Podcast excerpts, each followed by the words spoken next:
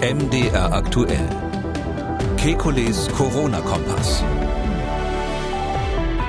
Dienstag, 1. März 2022. Omikron und die Wirksamkeit des Impfstoffs für die 5- bis 11-Jährigen. Aktuelle Daten aus den USA dazu. Dann bis zu zehnmal mehr Impfnebenwirkungen als offiziell angegeben. Wie ist die Auswertung einer Krankenkasse zu bewerten? Außerdem die Impfung und das menschliche Erbgut. Eine schwedische Studie hat die Wirkung der mRNA-Impfung auf menschliche Leberzellen untersucht. Und am Ende die Frage, stimmt es, dass der Novavax-Impfstoff keine T-Zell-Immunität erzeugt? Wir wollen Orientierung geben. Mein Name ist Camillo Schumann. Ich bin Redakteur, Moderator bei MDR aktuell das Nachrichtenradio. Jeden Dienstag, Donnerstag und Samstag haben wir einen Blick auf die aktuellen Entwicklungen rund ums Coronavirus und wir beantworten Ihre Fragen. Das tun wir mit dem Virologen und Epidemiologen Professor Alexander Kekulé. Ich grüße Herr Kekulé. Hallo, Herr Schumann. Ja, normalerweise bete ich ja äh, zum Start der Sendung Zahlen und Fakten runter. Ich mache es jetzt mal an, äh, anders. Ich frage einfach mal, mit welchem Gefühl schauen Sie auf die aktuelle Pandemielage in Deutschland? Ach, ich bin eigentlich ganz optimistisch. Also die Fallzahlen gehen jetzt runter, wahrscheinlich ein bisschen langsamer als erhofft. Zugleich kommt der Frühling vielleicht etwas schneller als, ähm, als befürchtet und ähm, deshalb ähm, glaube ich, dass wir auf einem guten Weg sind. Äh, wenn wir jetzt sofort alles aufmachen würden, wäre das ungeschickt, aber das ist ja auch nicht geplant und deshalb glaube ich, ähm, dass es im Moment jetzt äh, sozusagen nichts zu nörgeln gibt an der Front. Die Inzidenz, die geht zwar zurück, aber auch viele positive Fälle tauchen ja in keiner Statistik mehr auf, weil sie nicht mehr über PCR bestätigt werden. Also haben wir so ein unkontrollierbares äh, Infektionsgrundrauschen in Deutschland? Ja, das ist nicht kontrollierbar, aber es handelt sich eben jetzt im Moment äh, um die Omikron-Welle und da muss man einfach sagen, natürlich ist nicht alles Omikron, aber man muss sagen, dass sofern die das Omikron-Infektionen sind, äh, die eben doch deutlich weniger schwer verlaufen als das, was wir vorher bei Delta erlebt haben. Äh, und deshalb haben wir es eigentlich für eine Bevölkerung, die ja zum großen Teil schon irgendeine Art von Immunität hat, ähm, für die große Mehrheit der Menschen letztlich mit, ähm, sage ich mal, so was Ähnlichem wie einer Grippewelle zu tun. Das ist nicht harmlos, aber äh, das ist jetzt sozusagen kein Staatsdrama wie vorher die Corona-Wellen, die wir vorher hatten. Hm. Ähm, die gute Nachricht ist, auf den Intensivstationen schlägt sich diese hohe Dunkelziffer nicht nieder. Dort werden konstant rund 2300 Menschen behandelt. Und was interessant ist, der Anteil der Patienten, der beatmet werden muss, der sinkt. Und zwar deutlich, liegt aktuell bei rund 43 Prozent. Nur mal zum Vergleich, vor einem Monat waren es noch 52 Prozent. Eine sehr erfreuliche Entwicklung. Wie ist das erklärbar? Ja, ich freue mich da auch drüber. Da gab es ja zwei verschiedene Prognosen, kann man sagen. Die eine war die, ähm, dass äh, die wir hier gemacht haben, dass ähm, ähm, das Omikron dazu führen wird, dass es eben nicht durchschlägt auf eine vermehrte Belastung der Intensivstationen, allenfalls durchschlägt auf die Krankenhäuser über den Ausfall des Personals in erster Linie, was natürlich, wenn es krank ist, isoliert werden muss und ähm, durch die vielen Quarantänemaßnahmen, die angeordnet werden, gab es ja dann zusätzliche Ausfälle. Und die andere Prognose war ja, dass es ähm, aufgrund der sehr hohen Zahl von Infektionen, das muss man ja ganz klar sagen, Sie haben es vorhin gesagt, die Dunkelziffer ist beliebig hoch. Wir haben keine Ahnung wie hoch, aber ich würde mal sagen, so ein Faktor von drei bis fünf ist da durchaus nicht abwegig. Ähm, dass man dann sagt, dann trotzdem, obwohl Omikron weniger gefährlich ist, wird es zur Belastung der Gesundheitssysteme kommen. Es wurde ja meine ich, auch irgendwie für den Winter mal von 100.000 zusätzlichen Toten eine Prognose gemacht. Also all das ist ja nicht eingetre eingetreten, sondern wir haben jetzt Glück gehabt, kann man sagen. Ähm, die ähm, günstigere Prognose ist eingetreten, dass also die ähm, trotz der sehr, sehr hohen ähm, Zahl von Infektionen es nur relativ äh, wenige schwerste Verläufe gibt. Ähm, ich äh, schließe daraus hauptsächlich, dass sich die Risikogruppen, die wir natürlich in Deutschland noch haben, äh, sofern sie nicht irgendwie schon infiziert waren und auf die Weise dann äh, einen gewissen Immunschutz haben, wahrscheinlich auch vor der Omikron-Welle ganz gut schützen. Weil wenn wir jetzt natürlich wirklich Millionen von völlig ungeschützten über 60-Jährigen hätten, die sich mit Omikron infizieren, ähm, dann wäre die Situation nicht so, dass wir auf den Intensivstationen weniger Beatmungspatienten haben. Auf der anderen anderen Seite muss man natürlich sagen, dass die Inzidenz bei den über 80-Jährigen nach wie vor stark zunimmt und auch die Altersstruktur der Intensivpatienten verschiebt sich zu den immer hochaltrigeren, muss man auch sagen. Ja, das ist ganz klar, das haben wir schon ein paar Mal besprochen. Das ist so, ähm, dadurch, dass sie ein weniger schwer krankmachendes Agens haben, betrifft es eben noch selektiver ähm, die äh, sogenannten Risikogruppen, also Menschen mit Grunderkrankungen oder sehr hochaltrige Patienten. Aber ähm, da muss man eben dazu sagen, und das vielleicht auch als Warnung, dass das sind ja viele inzwischen wirklich geimpft oder genesen, die da sind. Also das ist jetzt nicht mehr so, dass wir hier die reine Exposition der Ungeimpften haben. Das ist natürlich auch immer der Fall. Ungeimpft zu sein in der jetzigen Lage ist ganz schlecht aus verschiedenen Gründen. Ähm, äh, aber wir haben eben zusätzlich auch das Problem, dass Menschen, die eben vollständig geimpft sind und zum Teil geboostert sind, eben auch hier und da mal auf der Intensivstation landen. Und ähm, das macht die, das macht die, ähm, diese Fallzahlen jetzt aus. Also es ist kein harmloses Virus, aber wir ähm, haben im Grunde genommen nur noch einen kleineren Teil der Bevölkerung, der unmittelbar davon, von diesen schweren Verläufen betroffen ist. Ähm, das ist gar nicht so einfach zu sagen, was man dann tun soll in der Lage, weil das natürlich sich die Frage stellt, was macht die Gesellschaft mit diesem dann immer kleiner werdenden Anteil derer, die dann äh, eigentlich geschützt werden müssten. Ähm, das ist nicht so ganz einfach. Impfung ähm, ist auch das Stichwort. Ähm, die Inzidenz bei den Kindern, sie nimmt ab. Aber die Gruppe der 5- bis 14-Jährigen ist nach wie vor die mit der höchsten sieben Tage Inzidenz. Aktuell liegt sie in dieser Altersgruppe noch bei rund 2200. Und der positive Anteil ist mit 62 Prozent auch am höchsten. Da könnte man ja auf die Idee kommen, gut, Kinder in diesem Alter impfen zu lassen. Allerdings sorgt Omikron ja auch dafür, dass der BioNTech-Pfizer-Impfstoff gerade in dieser Altersgruppe drastisch an Wirksamkeit verliert. Es hat gerade eine Auswertung von Daten aus New York ergeben, die gestern am 28. Februar veröffentlicht wurden. Dabei wurden zwei Altersgruppen miteinander verglichen, die 5- bis 11-Jährigen mit den 12- bis 17-Jährigen. Herr Kekulé, mit welchem Ergebnis? Ja, also die Studie bestätigt so ein bisschen die Befürchtungen, die man so hatte. Man kann ganz klar sagen, grundsätzlich ist es so, bei jüngeren Menschen, das gilt schon für die 12- bis 17-Jährigen, ähm, fällt der Immunschutz besonders schlecht aus. Und zwar aus zwei Gründen. Zunächst mal, ähm, weil Omikron ähm, quasi Delta abgelöst hat. In den USA ist diese Studie gemacht worden, ähm, so im Zeitraum ähm, Dezember 21, Januar 22, so dass man eigentlich den Übergang zu Omikron hatte und da sieht man ganz klar, dass selbst bei den 12- bis 17-Jährigen dort ähm, die Effizienz der, der, der Impfung deutlich abfällt. Also ähm, vorher war sie in der Größenordnung von 66 Prozent. Das ist schon schlecht, äh, kann man sagen. Wir erinnern uns an die gute alte Zeit, wo es mal 95 Prozent Impfschutz und sowas gab. Diese klassische Effizienz, die Vaccine Efficacy, die ist ähm, immer bezogen auf symptomatische Infektionen. Das ist sozusagen die Basiszahl, die man immer hat. Also da geht es nicht um Vermeidung von Krankenhaus, mhm. auch nicht Vermeidung von asymptomatischen Fällen, also Infektionsvermeidung als solche, sondern da geht es Symptom, äh, irgendwelche Symptome sind da sozusagen gemeint. Also 66 Prozent war es am Anfang und ist dann aber gesunken in der Omikronwelle auf 55 Prozent. Das ist so an der, knapp an der Grenze dessen, was die WHO überhaupt als wirksamen Impfstoff bezeichnet hat. Und wenn Sie das jetzt vergleichen mit den Jüngeren, und darum ging es in dieser Studie hauptsächlich, äh, wie sieht es denn bei den 5- bis 11-Jährigen aus? In den USA werden die ja im großen Stil geimpft. Da muss man eben sagen, ähm, nur mal eine Zahl zu sagen, im großen Stil, die hatten über 360.000 äh, einzelne äh, Impflinge, die sie da ausgewertet haben. Das ist also eine enorm große Zahl. Und da ist es am Anfang ähm, bei 68 Prozent Prozent gewesen in dieser Studie Schutz äh, vor Infektionen, aber eben dann oder vor symptomatischen Infektionen, aber dann auf 12 Prozent abgesunken. Also 12 Prozent, das ist sozusagen nichts. Also das mhm. ist irgendwo Grundrauschen. Ähm, und das betrifft jetzt ähm, allein den Übergang von Delta zu Omikron. Da ist jetzt über die Zeit nach der Impfung noch gar nichts ausgesagt. Genau, wir haben über symptomatische Erkrankungen jetzt gesprochen. Das bedeutet also nicht äh, im Umkehrschluss, äh, wenn die Wirksamkeit des Impfstoffs nachlässt, dass auch der Schutz vor Hospitalisierung im selben Umfang zurückgeht. Nicht im selben Umfang, aber der geht natürlich auch deutlich zurück. Bei den Hospitalisierungen ist es so, jetzt nehme ich mal nur die jüngere Altersgruppe, weil es da deutlich ist, von fünf bis elfjährigen, um die geht's ja hier jetzt erstmal. Da war es ganz am Anfang ähm, in der Delta-Welle die erste Studie noch bei 100 Prozent Schutz vor Hospitalisierungen. Das ist natürlich ein Scheinergebnis. Das heißt einfach, dass halt keiner ins Krankenhaus gekommen ist in der Gruppe, die da untersucht wurde, ist aber gesunken auf unter 50 Prozent, ist auf 48 Prozent runtergegangen.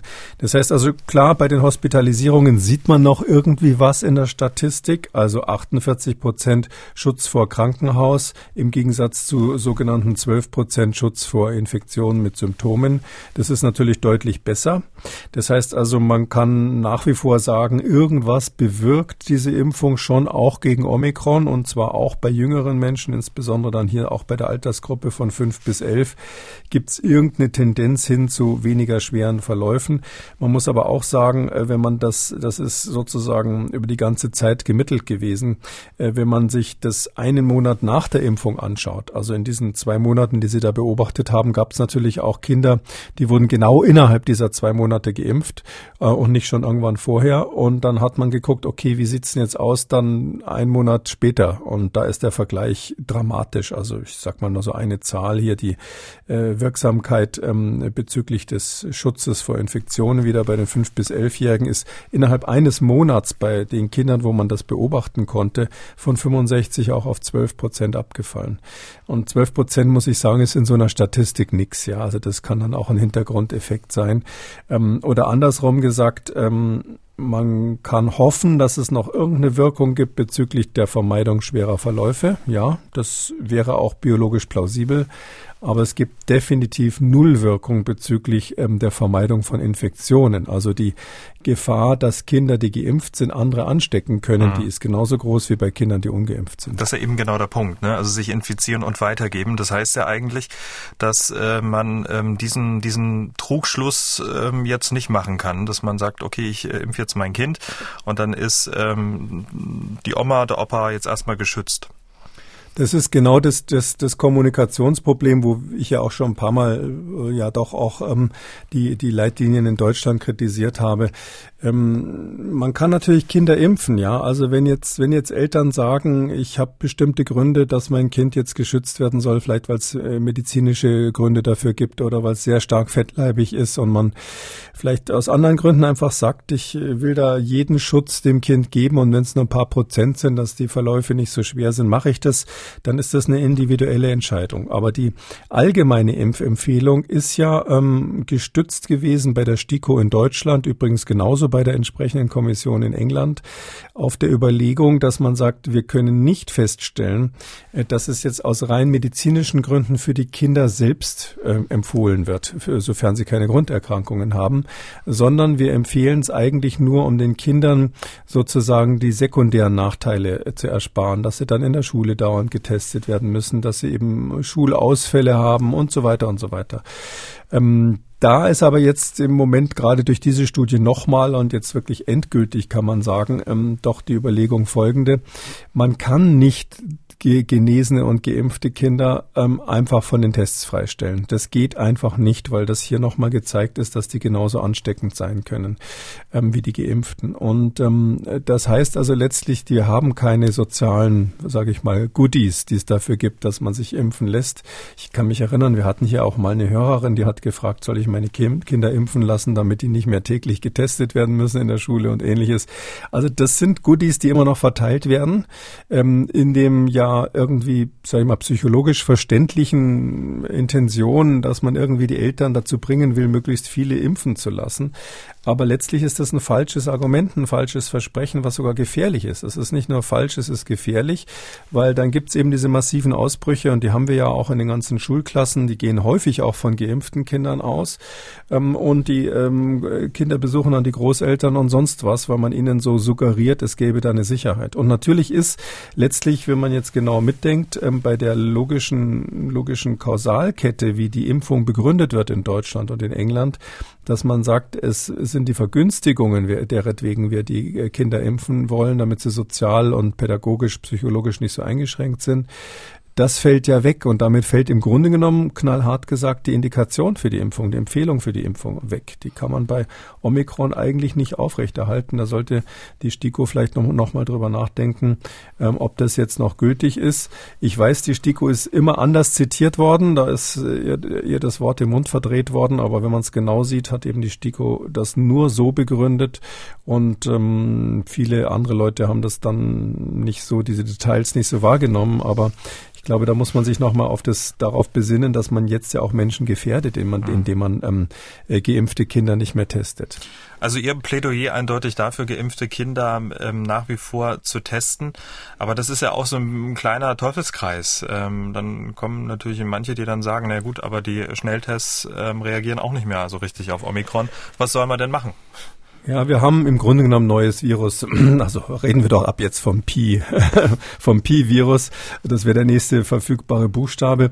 Also es ist so, ähm, äh, man muss im Grunde genommen sagen, es ist ein, eine neue Variante, die wir hier haben, die so anders ist, ähm, dass eben sowohl die Schnelltests nicht mehr richtig funktionieren, als auch, auch meines Erachtens bei den PCRs mal drüber nachdenken muss, wie aussagekräftig das ist, weil wir eben bei vielen Menschen, gerade wenn sie irgendeine Grundimmunisierung schon haben gegen das Virus, sei es genesen oder geimpft, einfach der die Tage, wo man einen positiven Test hat, ganz kurz sind. Das sind nur paar wenige Tage.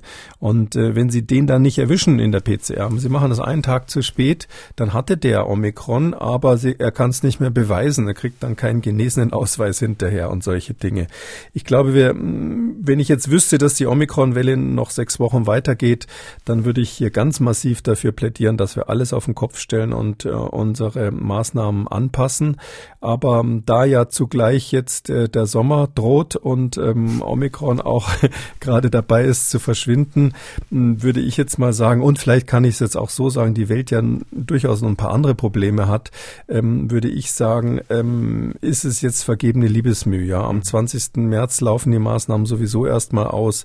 Da wird man sich den kleinen Verbandskasten äh, behalten ähm, für die Zeit danach. Aber äh, deshalb glaube ich, man sollte diese Informationen jetzt sammeln man sollte wirklich versuchen, daraus zu lernen und dann sehr klug ähm, den Herbst vorbereiten, ähm, wo es mit Sicherheit wieder einen Anstieg der Infektionen gibt. Ähm, es wäre ganz fürchterlich, wenn man dann im Herbst so ähnlich dasteht wie jetzt und diese alten Parolen wieder ausgepackt werden. Ähm, Ungeimpfte dürfen nicht in die Schule oder müssen getestet werden und die Geimpften nicht. Und wer weiß, vielleicht gibt es bis dahin auch gar keine besser geeigneten Impfstoffe. Das ist ja nicht geschrieben, dass die Pharmaindustrie uns dann mit einem Impfstoff versorgt der perfekt auf die dann zirkulierenden Varianten passt. Ähm, und dann muss man diese Diskussion führen und man muss aus den Dingen, die man jetzt beobachtet, muss man die richtigen Schlüsse ziehen. Wir kommen jetzt zu einem Thema, Herr Kikole, das seit mehreren Tagen für Diskussionen sorgt und uns erreichen dazu auch doch einige Mails und äh, Anrufe. Konkret geht es um Nebenwirkungen der Impfung. Die Krankenkasse BKK Provita aus Bayern hat eine eigene Analyse vorgelegt. Demnach ist die Zahl der Fälle von Impfnebenwirkungen angeblich um ein Zehnfaches höher als vom Paul-Ehrlich-Institut angegeben. Konkret, das Paul-Ehrlich-Institut hat in seinem aktuellen Sicherheitsbericht für das Jahr 2021 insgesamt rund 250.000 Verdachtsfälle von Nebenwirkungen nach einer Corona-Impfung registriert und die BKK Provita kommt nach einer Auswertung von Abrechnungsdaten auf rund 2,5 bis 3 Millionen Menschen, die wegen einer Impfnebenwirkung zur Behandlung beim Arzt waren. Das sieht natürlich auf den ersten Blick nach einem gewaltigen Unterschied aus. Äh, damit wird auch in den sozialen Netzwerken ja ordentlich Stimmung gegen die Impfung gemacht. Wir wollen deshalb mal ein wenig Licht ins Dunkel bringen. Denn wie so häufig, so einfach kann man sich's nun nicht machen. Fangen wir mal mit der Grundlage an, die Erhebungsmethoden. Auf der einen Seite haben wir das PI, also das Paul-Ehrlich-Institut, das gemeldete Fälle von ähm, Impfnebenwirkungen sammelt und auswertet. Und auf der anderen Seite haben wir eine Krankenkasse, die Abrechnungsdaten auswertet. Erst einmal, kann man diese Daten so pauschal überhaupt gegenüberstellen? Ähm, die Daten sind natürlich nicht vergleichbar. Also die BKK hat recht oder dort diese Provita-Abteilung von BKK hat natürlich recht, dass man dieses Thema mal diskutieren muss. Aber ähm, wer dann sozusagen sagt, ja, und das stand ja in diesem Brief des Vorsitzenden des Vorstands dort ja, ähm, den er an das Paul-Ehrlich-Institut geschrieben hat, ja auch so drinnen, unsere Zahlen deuten darauf hin, dass die Wahrheit zehnmal höher ist als das, was ihr vom Paul-Ehrlich-Institut da so zusammengetragen habt. Ähm, dieser Schluss ist nicht richtig weil man einfach sagen muss, ähm, äh, das Paul-Ehrlich-Institut, um mit dem vielleicht mal anzufangen, die haben eben gerade den Bericht für 2021 vorgelegt. Ich glaube, wir haben über den auch schon gesprochen. Ähm, da haben die halt, sagen die halt, wir haben ungefähr 245.000 gemeldete ähm, sogenannte unerwünschte Nebenwirkungen, die möglicherweise im Zusammenhang stehen. Ja, wann meldet man denn? Man meldet dann, dass der Arzt hat die Verpflichtung äh, zu melden, das steht, glaube ich, im Infektionsschutzgesetz irgendwo drinnen, wenn bei nach Impfungen Nebenwirkungen auftreten, die schwer sind und unerwartet sind. Ähm, das heißt also, ähm, das müssen Impfkomplikationen sein, die sozusagen über das übliche Ausmaß einer Impfreaktion, wie wir das ja sonst auch nennen, hinausgehen ähm, oder ganz banal gesagt Kopfschmerzen, Müdigkeit, einen Tag lang Fieber, Gliederschmerzen, das, was so alle haben nach der Impfung, gilt nicht, sondern es müssen wirklich ähm, neuartige ähm, Nebenwirkungen sein, weil die, der Auftrag des Paul-Ehrlich-Instituts ist ja, letztlich so eine, so eine Alarmanlage zu sein für unerwartete, bisher jetzt noch nicht bekannte Nebenwirkungen. Also das ist diese Pharmakovigilanz, wie man das da, dann auch nennt. Die zielt also jetzt nicht darauf an, ab zu, nochmal nachzuschauen, wie häufig sind denn zum Beispiel wirklich die Nebenwirkungen wie Rötung an der Einstichstelle. Sowas kennt man aus der Zulassungsstudie oder den Zulassungsstudien und der Hersteller wird auch verpflichtet, gerade bei so einer Notfallzulassung, ähm, das dann weiterzuführen im, im wenn die, wenn die Sache autorisiert ist, also in, in, der, in dieser Postautorisierungsphase, die wir jetzt haben, weiter zu gucken, wie häufig sind die trivialen, man sagt dann tatsächlich nicht wichtigen, non-important ähm, Nebenwirkungen. Und ähm, diese nicht wichtigen, die beobachtet er, da macht er eine schöne Strichliste und macht eine neue Auswertung irgendwann. Aber das Paul-Ehrlich-Institut, das soll ja so ungewöhnliche Sachen wie diese Sinusvenenthrombosen, wie die Herzmuskelentzündungen, äh, vielleicht neurologische Probleme, was auch immer noch auftreten könnte, das soll soll die sozusagen im Schirm, sollen die im Schirm haben. Und deshalb sind die nicht wichtigen Sachen schon mal von vornherein gar nicht meldepflichtig und werden dann natürlich vom Paul-Ehrlich-Institut im Prinzip unter ferner Liefen ausgewertet. Das ist nicht ihr zentrales Geschäft. Und äh, die ähm, Krankenkassen, die haben Kodierungen und äh, haben somit ähm, eine viel breitere ähm, ja, Spannbreite der äh, Nebenwirkungen, die sie da überhaupt erst einmal erfassen. Also viel, viel feinporiger sozusagen. Ja, der feinporig, weil der Arzt natürlich tendenziell geneigt ist, alles, was er tut, abzurechnen. Ähm, ähm, das wird nur noch getoppt von Rechtsanwälten meines Erachtens. Die haben ja seit neuerdings ähm, richtige Uhren in ihren Kanzleien, wo man dann ähm, Minuten genau mitkriegt, wie lange man mit dem Herrn Anwalt telefoniert hat hinterher. Ähm, und bei Ärzten ist es noch, noch nicht ganz so krass. Die rechnen noch nach Gebührenordnung ab, aber da ist es auch so. Äh, da gibt es natürlich für jede, für jeden Handgriff irgendeine Position in der Gebührenordnung und damit man die ziehen kann, beziehungsweise bei der kassenärztlichen Abrechnung funktioniert es ein bisschen anders, aber damit man quasi da diese Abrechnungspositionen quasi in Rechnung stellen kann, ähm, da äh, gibt es einen Code, der heißt ICD-10. Also das ist diese internationale Codierung von Diagnosen um Version 10. Das ist die, die jetzt weltweit eigentlich benutzt wird. Und da gibt es bestimmte Positionen. Das sind die, ähm, die man typischerweise mit Impfnebenwirkungen in Zusammenhang bringt. Jetzt muss man nur dazu sagen, wenn so ein Arzt sowas abrechnet, äh, und das ist vielleicht ein kleines Detail aus diesem ICD-10, ohne jetzt ähm, die sehr komplizierte Codierung da erklären zu wollen, da muss immer einer von vier Buchstaben damit angegeben werden. Und zwar steht da entweder V wie Verdachtsdiagnose, das heißt der Arzt wusste gar nicht sicher, ob es ähm, eine Impfnebenwirkung ist oder nicht. Das wäre so ähnlich wie beim Paul-Ehrlich-Institut. Es gibt aber auch G wie gesicherte Diagnose, da bin ich mir ganz sicher. Und das ist relativ wichtig, A wie ausgeschlossene Diagnose. Also wenn Sie zum Beispiel zum Arzt gehen und sagen, ich habe hier Kopfschmerzen, ich könnte mir vorstellen, es liegt an meiner Impfung. Und er stellt dann fest, dass Ihre Kopfschmerzen nicht an der Impfung lagen sagen. Dann äh, schreibt er trotzdem diese ICD-Nummer rein und macht ein A dahinter, weil das heißt, er hat das überprüft und hat es aber ausgeschlossen. Und ähm, deshalb äh, muss man sagen, dass natürlich dieser, dieser Sack von Abrechnungspositionen, den hier die BKK äh, Provita zusammengetragen hat, der ist viel, viel größer als das, was sozusagen im verschärften Fokus des Paul-Ehrlich-Instituts liegt. Mhm. Und das würde ich mal sagen, erklärt höchstwahrscheinlich den Unterschied in den Zahlen. Also wäre es eher überraschend, äh, wenn die Kodierungsauswertung der Krankenkasse ähnlich oder nur geringfügig größer gewesen wäre. Ja, der musste größer sein, das ist, das ist schon mal klar. Ähm, ähm, man kann natürlich schon sagen, was, was springt da so ein bisschen rüber? Also ähm, die Frage, die jetzt interessant wäre, und das wird sicherlich als nächstes gemacht, ich habe gehört, die wollen sich ja jetzt auch ins Benehmen setzen und die Daten mal richtig vergleichen. Die Frage ist halt, ähm, und das kann man schon machen bei BKK, wie viel Prozent von diesen vielen, vielen Abrechnungen, die da gemacht wurden, bezogen sich denn auf die sozusagen interessanten Nebenwirkungen? Und da gibt's ähm, Nebenwirkungen, die sind schwer und deshalb von vornherein interessant. Und dann gibt's welche, äh, die nennen wir in diesem, in diesem, in diesem, in der Pharmakovigilanz AESIs. AESIs, also AE heißt Adverse Effect und SI heißt Special Interest, also Adverse Effects of Special Interests. Adverse Effects heißt eigentlich nur sozusagen vermutete Nebenwirkungen. Und ähm, da ist es so, dass man schon so rein theoretisch sagen kann, wenn jetzt zum Beispiel im Zusammenhang mit einer Impfung etwas auftritt, was irgendwie aussieht wie eine Autoimmunreaktion, auch wenn sie leicht ist, dann ist das ein AESI, weil, weil autoimmunologische Erkrankungen, das ist irgendwie verdächtig nach einer Impfung, das will man ja nicht haben. Oder wenn was aussieht wie ähm, das sogenannte Immune Enhancement, was wir schon mal besprochen haben, also diese Verstärkung ähm, der, des Verlaufs einer Erkrankung, in dem Fall einer Covid-Erkrankung, durch die Impfung. Und das ist durchaus äh, eine Gefahr gewesen, die man mal vermutet hat. Ist nie aufgetreten, aber dadurch, dass man weiß, es gibt so bestimmte Sachen oder bestimmte neurologische Probleme, ähm, da weiß man, da muss man genauer hinschauen.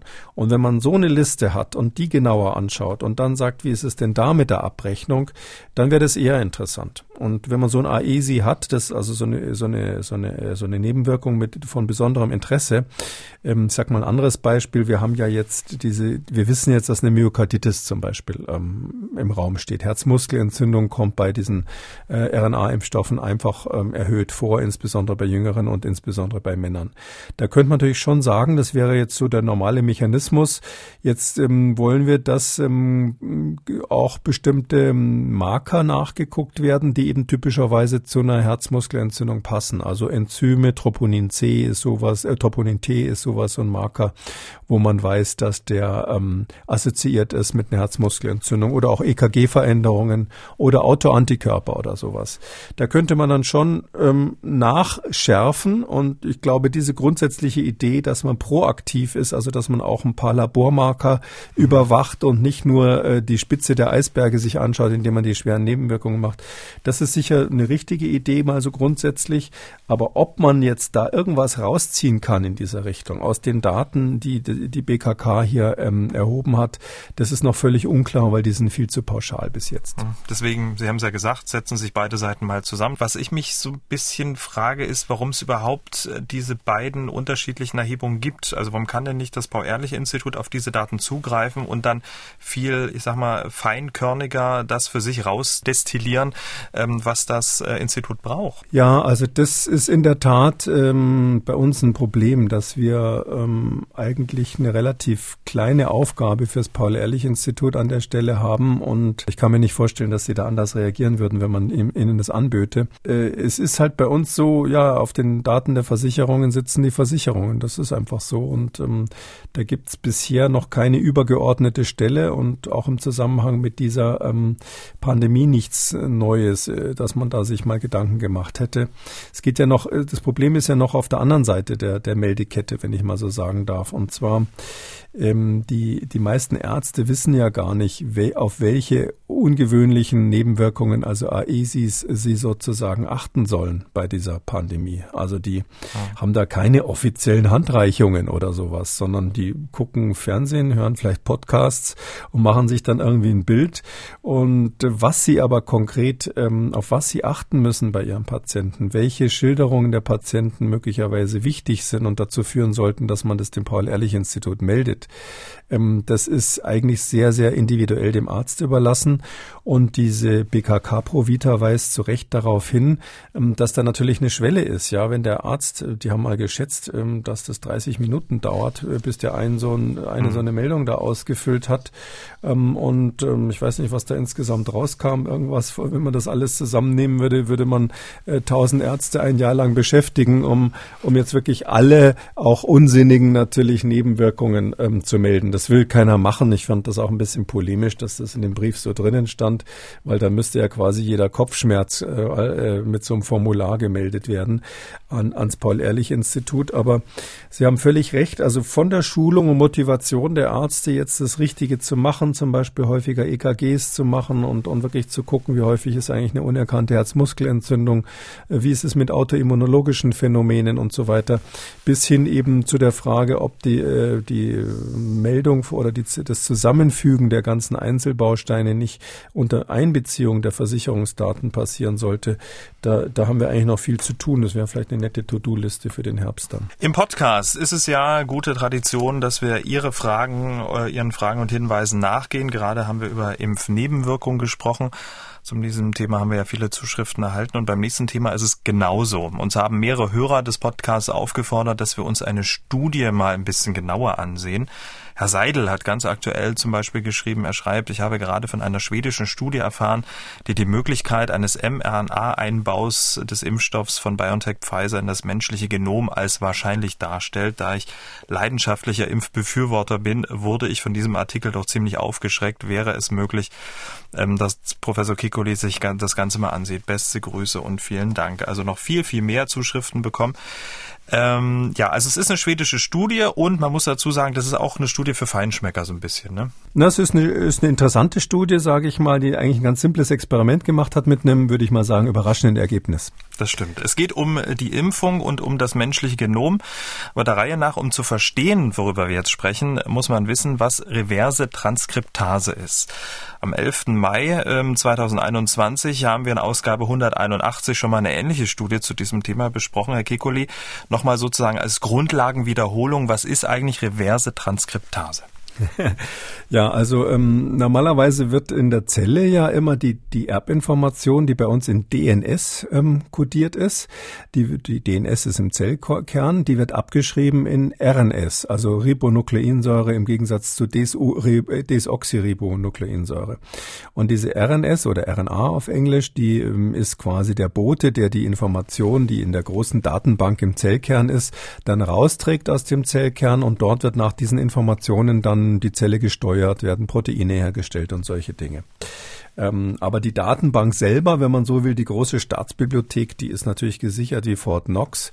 Da wird verhindert, dass irgendwie ähm, jetzt äh, Viren, Bakterien, aber auch irgendwelche Sonnenstrahlung oder irgendwelche Radioaktivität oder Chemikalien, was auch immer solche Sachen kaputt machen kann, ähm, dass die hier die Daten zerstören, weil sonst hätten wir plötzlich Kinder mit drei Köpfen und sowas, was bei, bei Menschen jetzt nicht so beliebt ist. Und wenn man jetzt ähm, äh, und, und deshalb ist es so, dass es die Rück, den Rückwärtsgang nicht gibt. Also bei unseren Eukaryonten, wie wir sagen, also weit entwickelten Zellen, den eigenen Zellkern haben, da ist es so, da kann man RNS nicht zurück überschreiben in DNS. Das geht nicht. Ähm, das wäre ja quasi dann so eine Art Dietrich, um in dieses Fort Knox irgendwie einzudringen, weil man dann ähm, beliebige kleine Kopien herstellen könnte von genetischen Informationen, die dann umschreiben könnte zu zurück umschreiben von RNA in DNA und die dann einbauen könnte in das menschliche Genom und damit äh, Unsinn machen könnte. Mhm. Genau diesen Unsinn machen Viren. Es gibt Viren, die das machen und weil die das können, heißen die Retroviren. Und dieses Enzym, was das macht, ist die reverse Transkriptase. Das ist ein Enzym, was die normale Transkription, also die Abschreiben von DNA in RNA, rückwärts macht, von RNA in DNA. Darum heißt sie reverse Transkriptase. Und die ist vor vielen Jahren mal entdeckt worden. Ich meine, 1980 gab es einen Nobelpreis dafür, für die zwei Entdecker. Und ähm, interessanterweise an dem Institut, wo das damals entdeckt wurde, das ist äh, also zumindest einer von den beiden, der Baltimore, der arbeitet am Whitehead Institute, das gehört in den USA Art zu dem berühmten MIT, Massachusetts ähm, Institute of Technology, ähm, äh, und ähm, dort ähm, in der Nähe von Boston. Und dort arbeitet jetzt eben der Rudi Jenisch. Und der hat ähm, festgestellt, dass so eine reverse Transkriptase, die es beim Menschen tatsächlich auch gibt, die aber fast immer ausgeschaltet ist, mhm. dass die aktiviert werden kann durch eine Coronavirus-Infektion. Und ähm, weiß man denn, mit welcher Auswirkung dann auf das Genom? Ja, das die die die was es jetzt vor dieser Studie, die wir heute ähm, mhm. fest, äh, heute besprechen wollen, äh, an Daten gab, war eben Folgendes. Also ähm, da gibt's etwas in unserem noch, noch was Kompliziertes. Sie haben schon recht, das ist was für Feinschmecker. Es gibt etwas im Genom, das heißt Line One. Das äh, englische wie das wie das englische Wort für Linie und das ist eine Abkürzung. Das heißt Long Interspersed Nuclear Elements. Also das sind also so lange ähm, zwischengeschaltete Elemente im Zellkern. und in der, in der, in der DNA letztlich. Und diese Line-One-Elemente, ähm, da weiß man nicht genau, was die machen. Das ist was ganz Mysteriöses. Die sitzen in unserem Genom drinnen, machen Unmengen von unserem Genom aus, ungefähr 17 Prozent. Und ein kleiner Teil von denen, die meisten sind irgendwie Tote, wahrscheinlich Reste von irgendwelchen Retroviren, von irgendwelchen Viren, die da mal reingesprungen sind und, und nicht weiterkamen. Aber ein kleiner Teil von diesem riesigen äh, Virusfriedhof ist eben noch nicht tot, sondern das sind so wie Vampire, so Scheintote. Man nimmt an, dass jeder Mensch ungefähr 100 Kopien in der Zelle hat von solchen Line-One-Elementen, die in der Lage sind, rein und raus zu springen. Und was können die also machen? Die können ähm, dafür sorgen, dass ein Stück RNA von einem Virus zum Beispiel rücküberschrieben wird in ein Stück DNA und dass das dann hinterher ins Chromosom integriert, also in die DNA des Menschen integriert mhm. und dann quasi auf die Weise, so ähnlich wie das ein Retrovirus machen würde, das AIDS-Virus ist so eins, was sowas kann, ähm, ähm, quasi ähm, fremde RNA plötzlich einbauen. Und das ist ein, das ist ein Phänomen, was man noch nicht so lange kennt. Und man weiß eben, dass unter bestimmten Bedingungen diese, diese Fähigkeit, da was einzubauen wieder, äh, dieser Retrotransposition, wie man das dann nennen würde, ähm, äh, unter bestimmten Bedingungen ist das aktiviert. Und die typischen Bedingungen, wo das aktiviert ist, ist eben eine Tumorzelle, die sich sehr schnell teilt, oder auch eine embryonale Zelle, die teilen sich auch sehr schnell, oder eben eine Virusinfektion. Und deshalb kennt man das nicht nur von SARS-CoV-2, sondern auch von anderen Viren manchmal, RNA-Viren, dass die dieses Line-1 aktivieren und dadurch dann dafür sorgen können, dass ganz selten mal, das passiert sehr, sehr selten, mhm. einzelne Stücke von diesen RNA-Viren in DNA retro äh, umgeschrieben werden von der reversen Transkriptase und dann ins Genom des Wirts eingebaut werden. Aber es greift jetzt nicht in die genetische Kodierung ein.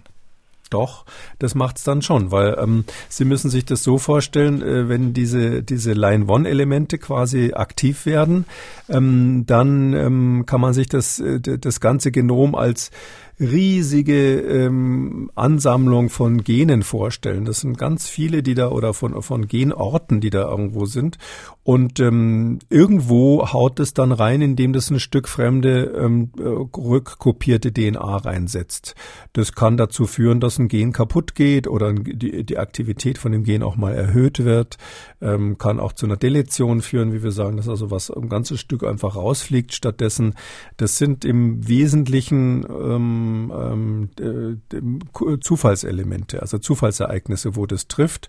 Und das ist eben so, als wenn Sie, was weiß ich, Sie stellen, Sie, Sie schießen mit einer Pistole auf eine riesige Zahl von Vogelscheuchen, die irgendwo auf einer Wiese aufgestellt sind.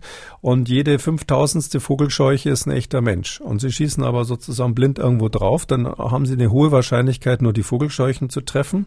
Das ist der Teil unseres Genoms, der völlig unempfindlich gegen solche Treffer ist. Das ist das meiste. Aber gelegentlich trifft man eben auch mal ein wichtiges Gen. Und das kann dann viele Folgen haben. Dann kann das Kind dann statt braunen Augen plötzlich blaue Augen haben. Aber es kann auch sein, dass es ähm, Intelligenzdefekt macht oder ähm, nur ein bisschen die Hautfarbe ändert mhm. oder sonst was. Das ist extrem schwer vorherzusagen. Aber wir wissen zum Beispiel auch, dass solche Mutationen, die durch Line One ausgelöst werden, durchaus auch mal Krebs auslösen können. Wir haben Fälle von Krebserkrankungen, wo man direkt sieht, da war ursächlich diese Line-1-Überaktivierung ähm, relevant, also eine äh, vermehrtes Reinspringen von genetischen Elemente äh, in irgendwelche Stellen des Genoms, wo es dann zu Mutationen führt. Und es gibt eine Vielzahl von Erkrankungen, insbesondere im neurologischen Bereich, wo intensiv geforscht wird, ob die mit einer Überaktivität von, diesen, von diesem Line-1 zu tun haben könnten. Und das heißt ja auch, äh, je mehr Menschen ähm, sich infizieren, desto höher ist die Wahrscheinlichkeit, dass sowas dann auch passieren kann. Also die Grundgesamtheit wird größer und das Unwahrscheinliche wird dann möglicherweise auch ein bisschen häufiger. Ja, das ist genauso die Frage, die man sich jetzt stellen muss. Und vielleicht können wir kurz eingehen auf diese, diese Impfung auch, weil das eine ist ja, das war ja bis jetzt, was der Rudi Jenisch damals publiziert hat. Und man muss dazu sagen, es gibt Kollegen, ähm, die relativ hochkarätig sind, so wie er auch. Er ist wirklich einer der Top-Leute weltweit. Das sage ich nicht nur, weil er auch am Max-Planck-Institut früher war in Deutschland, sondern ähm, äh, der ist wirklich äh, ein Star in der, bei den Molekularbiologen, auch wenn er immer so seinen eigenen Kopf hat. Aber aber, und da gab es eben andere, die auch solche Stars sind, die gesagt haben, wir können das nicht reproduzieren. Also mhm. die haben versucht, das nochmal zu machen, haben gesagt, nee, also bei uns finden wir das jetzt aber nicht. So dass da schon so ein bisschen Fragezeichen dran ist, wie häufig das vorkommt. Um, und ähm, diese aktuelle Studie vielleicht äh, soll ich mal auf die kurz was, äh, zu der kurz was sagen. Ähm, die, die geht halt jetzt einen Schritt weiter. Die sagt jetzt, ähm, und das ist das Erstaunliche. Wir haben genau das Gleiche, was, was Jenisch damals gezeigt hat für die SARS-CoV-2-Infektion. Das war nicht so überraschend, weil man das auch von anderen, ein, zwei, drei anderen Viren kannte. Wir sehen das auch, wenn man die Zellen in der Zellkultur ganz simpel nur mit dem Impfstoff von BioNTech behandelt. Und das ist natürlich äh, mal eine Ansage. Genau, die Wissenschaftler der Universität in Lund, Malmö und Schweden ähm, haben, wenn man so will, äh, menschliche Leberzellen untersucht in Verbindung mit dem mRNA-Impfstoff von BioNTech Pfizer. Was ich mich äh, als erstes gefragt habe, warum machen die das eigentlich? Also was, was spornt die an, das zu tun? Naja, die haben das, äh, die haben das Paper gelesen vom Rudi Jenisch, ja, und, ähm, und, und die, und die Diskussion darüber. Und die kennen natürlich die sonstige Diskussion, ähm, dass das ein seltenes Ereignis ist, ähm, die Fra und dass Line One durch eine Virusinfektion aktiviert wird, das ist schon mhm. bekannt. Und jetzt würde man eigentlich sagen, habe ich glaube ich auch damals, als wir, Sie haben gesagt, in 181 mal die Studie besprochen haben, da habe ich dann auch gesagt, na ja, also äh, das ist ja die Frage, wie häufig es zu dieser Aktivierung kommt. Es ist auch so, die Zahl dieser Kopien von aktiven Line-One, ich habe jetzt vorhin gesagt, jeder Mensch hat so ungefähr 100 pro Zelle, das schwankt individuell ganz stark. Und da gibt es ganz viele Faktoren, die eine Rolle spielen, sodass das völlig unklar ist, ob SARS-CoV-2 jetzt wirklich in relevanter Weise das Genom verändert. Ähm, und die haben eben gesagt, naja, wie ist das eigentlich? So ein, so, ein, so ein Impfstoff ist ja sowas ähnliches wie ein Virus in dem Fall, weil das ja ein kleines Stückchen RNA ist, eingepackt in ein Fettbläschen. Das sieht ja für die Zelle so ähnlich aus wie ein Virus, ähm, mal so ganz blöd drauf geguckt quasi. Und ähm, das reagiert ja auch, die Zelle reagiert ja auch durch diese starke Immunantwort, so als würde man ihm ein echtes Virus, ja, ein echtes Virus präsentieren. Und dann ist es logisch zu sagen, zu, zu gucken, wie ist es jetzt eigentlich, wenn ich jetzt die Zellen nicht mit dem echten Virus äh, drangsaliere, sondern mit diesem Impfstoff, ähm, äh, führt es auch zu einer Überaktivierung von mhm. Line-1 in diesen Zellen? Das finde ich ist eine ganz naheliegende Frage. Mhm. Ähm, können Sie sich erklären, warum ausgerechnet menschliche Leberzellen ähm, ausgewählt wurden? Ja, das ist ähm, äh, die richtige Auswahl gewesen hier, weil wir wissen, dass der Impfstoff ähm, ganz massiv eben, äh, wenn er irgendwo außerhalb des Orts, wo man ihn hinspritzt, äh, angereichert wird, in der Leberzelle landet. Also das ist auch von den Pfizer-Daten und bei Moderna war es nicht anders klar. Der Impfstoff wird zum gewissen Teil ähm, äh, abgegeben von der Injektionsstelle. So, ne? Mm, ja, ähm, das ist ganz unterschiedlich. Mhm. Also wie viel Prozent jetzt sozusagen da weggehen, hängt sehr von der Injektionstechnik ab. Wir haben ja auch mal drüber gesprochen, über die Frage, ob da übers, wenn man eine kleine Ader erwischt, ähm, und seit neuerdings wird ja wieder die Aspiration jetzt empfohlen, deshalb, ähm, dass man dann natürlich dann ein bisschen mehr ins Blut kriegt. Ähm, also das ist mhm. individuell sicher sehr, sehr unterschiedlich von der Injektionstechnik bis zur Frage, wie viel Muskelgewebe hatte da jemand im Oberarm und so weiter und so weiter. Aber jedenfalls geht es irgendwie ins System, geht es irgendwie dann auch letztlich ins Blut und wird in der Leber abgebaut letztlich, weil die Leber ist der Ort im Körper, der eigentlich zuständig ist, so Fettbläschen zu verstoffwechseln. Wir haben ja auch verschiedene Arten von Fettbläschen äh, im, im Blut ständig rumschwimmen. Äh, Medizinstudenten werden damit geplagt zu lernen, wie die alle heißen. Und die werden im Prinzip von der Leber aufgenommen. Das ist ihre Aufgabe. Und dann, wenn die die zerlegt, diese Dinger, dann merkt ihr dann, hoch, da ist eine RNA drinnen. Und dann ist natürlich die Frage, was macht die in diesem Fall? Und ähm, hier ist es eben so, dass offensichtlich äh, bei so einer Leberzelle natürlich die Möglichkeit besteht, ähm, dass das dann zu der Aktivierung, die man beobachtet hat, durch das ganze Virus jetzt möglicherweise auch kommen könnte durch diesen Impfstoff. Und deshalb finde ich eine Leberzelle sehr, sehr naheliegend. Außerdem diese Zelllinie, die die da genommen haben, die heißt HUH7. Das ist so eine Standardlinie, die quasi jeder im Labor hat. Also das ist ziemlich easy, das zu machen. Hm. Und diese reverse Transkriptase vollzog sich auch extrem schnell. Ähm, was können Sie noch zu den Ergebnissen sagen? Also was, was passierte in diesen Zellen? Ja, also da sieht man zwei Sachen eigentlich, nur zwei ganz simple Resultate. Mehr ist es auch nicht. Also, äh, dass das natürlich jetzt so in Social Media so hochgespielt wird, ist klar, weil es ein heißes Eisen ist.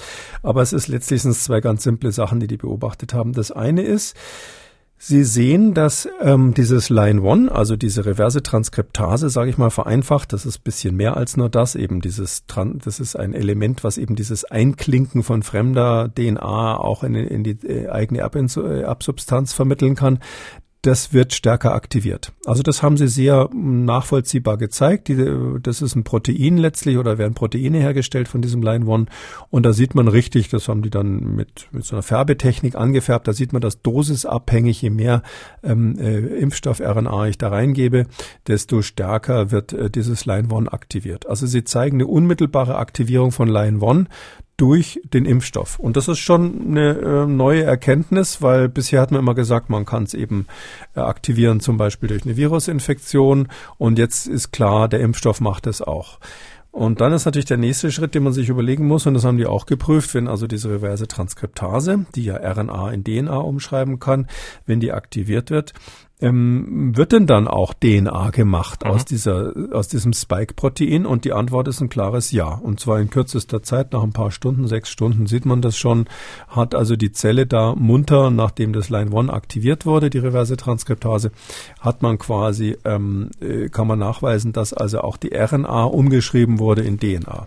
Was sie nicht gezeigt haben, ist ganz wichtig für die Verschwörungstheoretiker, die uns zuhören könnten. Äh, sie haben nicht gezeigt, dass diese DNA dann wirklich wirklich auch integriert. Also, dass die dann wirklich ins Genom reingeht, das ist nicht gezeigt worden. Man muss allerdings dazu sagen, Line One macht es nun mal. Das ist nicht nur eine reverse Transkriptase, sondern die hat auch andere enzymatische Funktionen, die notwendig sind, um eine Integration von, von so einer rückwärts abgeschriebenen DNA ins Genom zu bewerkstelligen.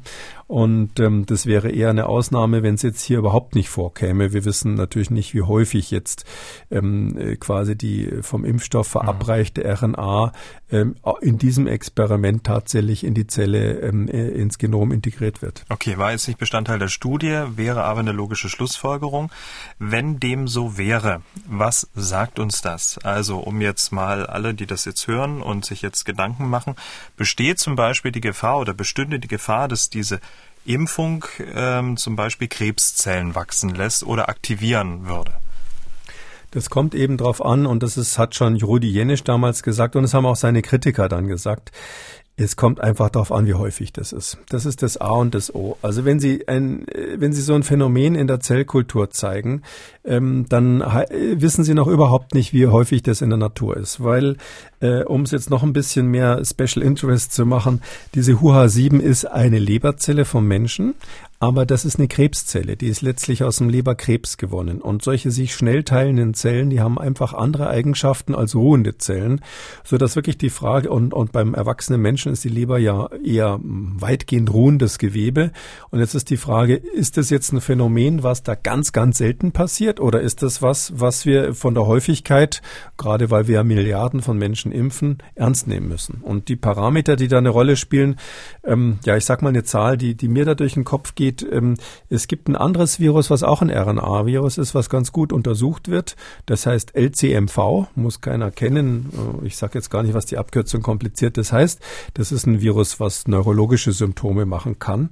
Und ähm, wenn man LCMV in der Zellkultur so in Mäusezellen anzüchtet, dann sieht man auch so eine gelegentliche Integration durch aktiviertes Line 1. Da ist es relativ gut untersucht. Und zwar muss man da suchen etwa eine von 1000 bis eine von 100.000 infizierten Zellen. Und zwar in optimalen Bedingungen in der Zellkultur. Ich sag mal die Zahl von 1 zu 100.000. Das heißt also, das ist echt krass. Da muss man mit den besten Methoden, die man hat, suchen, eine Nadel im Heuhaufen, um eine Mutation zu finden, die durch dieses LCMV passiert ist. Wenn man das jetzt zum Beispiel übertragen würde, dann äh, auf, auf die Impfungen, dort mhm. ist es ein Virus, hier reden wir vom Impfstoff, dann muss man sagen, ist es wahrscheinlich ein so seltenes Ereignis, ähm, dass die Frage ist, entsteht denn daraus überhaupt irgendwie statistisch irgendwie relevant mal Krebs?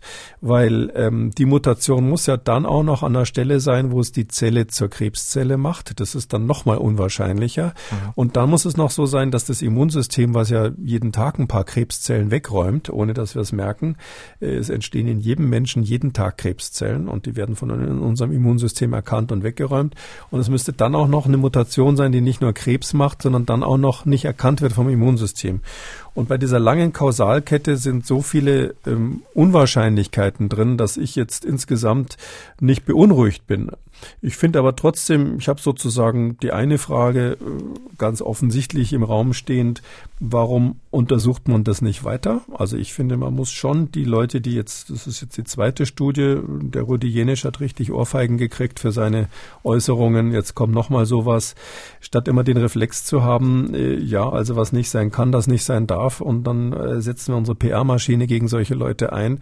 Ähm, das finde ich nicht den richtigen Reflex, sondern man sollte die Labore einsetzen, um zu belegen, belegen, wie selten das ist. Und zwar aktiv äh, das belegen. Und ich glaube, dass man hier den Nachweis führen kann, um die Menschen auch zu beruhigen. Und das andere, was ich mich natürlich frage, also ähm, das sind so Arbeiten, so ähnliche habe ich vor vielen Jahren am Max-Planck-Institut selber gemacht.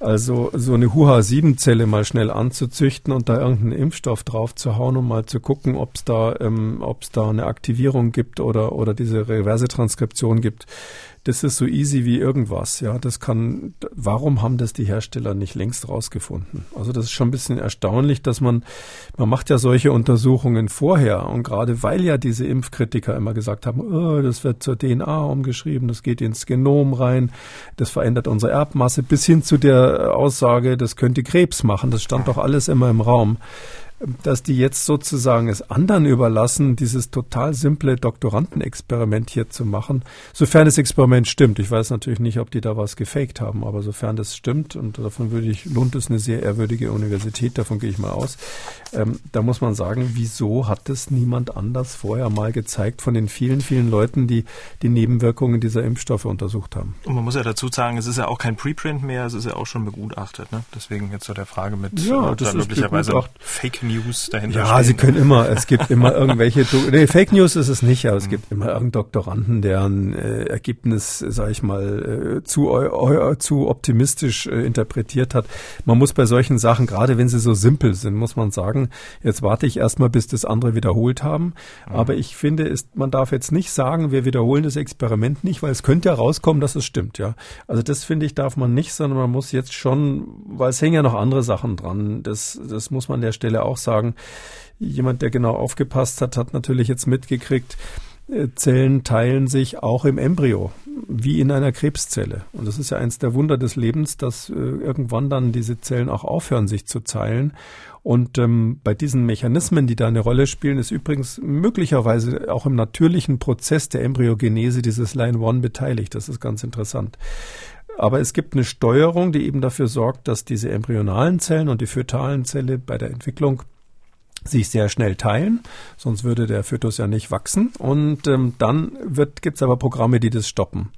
Und gerade weil wir das wissen, ist natürlich da eine gewisse Parallelität zu einer Parallelität zu einer Zelle wie der HUH7, mhm. die eine künstliche Krebszelle ist, wenn man so will. Und das ist ein Grund mehr, eben das sehr genau zu untersuchen, weil wir eben wissen, dass diese Impfstoffe auch schwangeren Frauen verabreicht werden. Aber unterm Strich würden Sie jetzt von Ihrer grundsätzlichen Impfempfehlung, was die mRNA-Impfstoffe jetzt nicht abweichen? Ich würde davon nicht abweichen. Ja, wenn Sie mich jetzt so direkt fragen, ist es ja relativ offensichtlich, dass ich bei den Kindern die Empfehlung immer mit der Betonung gebe, dass die STIKO das ja sozial begründet hat und nicht medizinisch. Und so gesehen ist dem nichts hinzuzufügen. Und wahrscheinlich haben Sie von mir noch nicht gehört, dass ich dringend empfehlen würde, Schwangere zu impfen.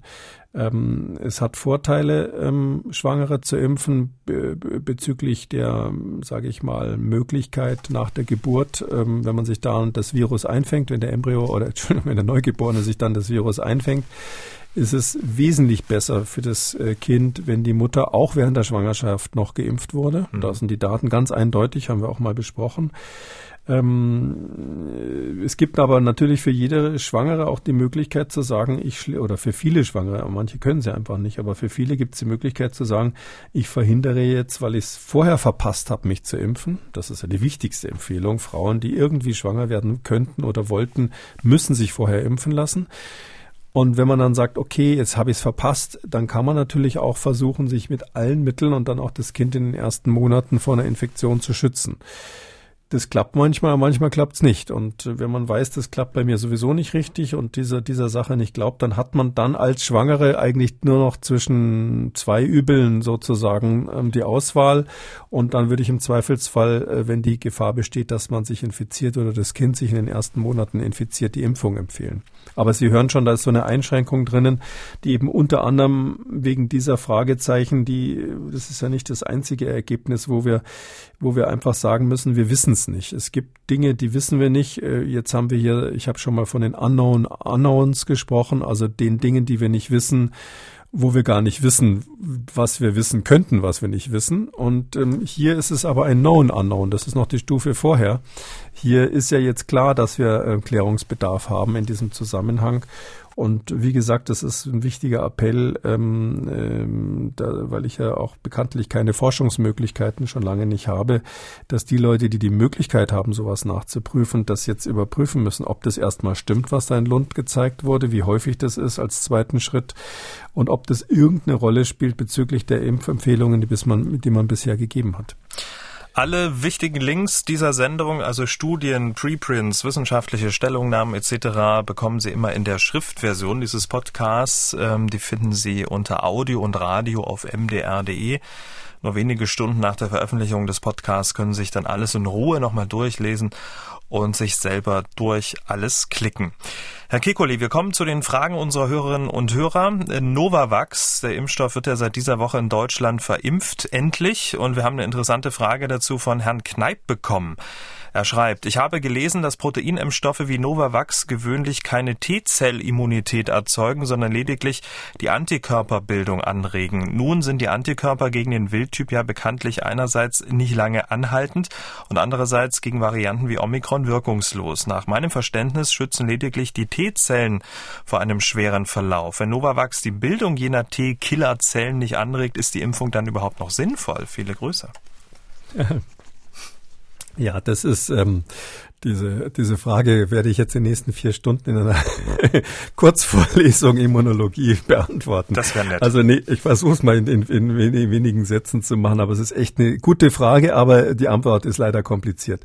Es ist so, es gibt ganz viele verschiedene Sorten von T-Zellen. Nochmal zur Erinnerung, das sind ja die Lymphozyten, weil eine Untergruppe der weißen Blutzellen, von denen wir ganz viele im Blut haben, die aber auch oft in den Lymphknoten, in der Milz oder sonst wo im, im Gewebe rumsitzen können. Und die haben verschiedene Spezialisierungen, die wir übrigens wahrscheinlich noch gar nicht alle kennen, aber das, was wir jetzt so grob kennen, ist, dass wir wissen, es gibt die sogenannten B-Lymphozyten. Ähm, die sind die Vorläufer der Zellen, die dann später die Antikörper machen. Und die müssen aktiviert werden und wenn sie aktiviert sind, dann machen sie irgendwann Antikörper. Und dann gibt es die T-Lymphozyten. Die haben viel, viel mehr Funktionen, weil sie insbesondere auch die ganze Steuerung dieses immunologischen, sehr komplizierten Netzwerks übernehmen. sind also die Schaltstellen, äh, kann man sagen. Und dort ähm, gibt es ganz, ganz viele Einzelabteilungen, die verschiedene Sachen können. Zum Beispiel, um nur eins zu nennen, gibt es die T-Helferzellen.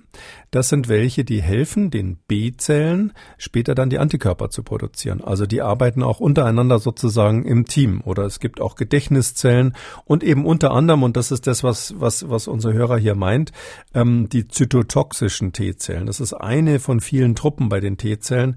Das sind die, die können äh, Zielzellen quasi erkennen, in denen ein Virus steckt und die eliminieren welche ähm, Antwort jetzt sozusagen ein bestimmter, ähm, wie ein bestimmtes Virus oder ein Impfstoff oder irgendein anderes äh, Agens, was das Immunsystem stimuliert, ähm, hervorruft, das hängt von vielen Faktoren ab. Da äh, spielt die Rolle, äh, spielt es eine Rolle, wie viel Fettanteil da drinnen ist, wie groß das Molekül ist, wie viel Zuckermoleküle drin sind, wie fremd diese Zuckermoleküle sind und äh, bis hin zu der Frage, wo wird es genau präsentiert? Erscheint es irgendwo in der Muskulatur nach einer Injektion oder erscheint es vielleicht auf den Schleimhäuten der Atemwege?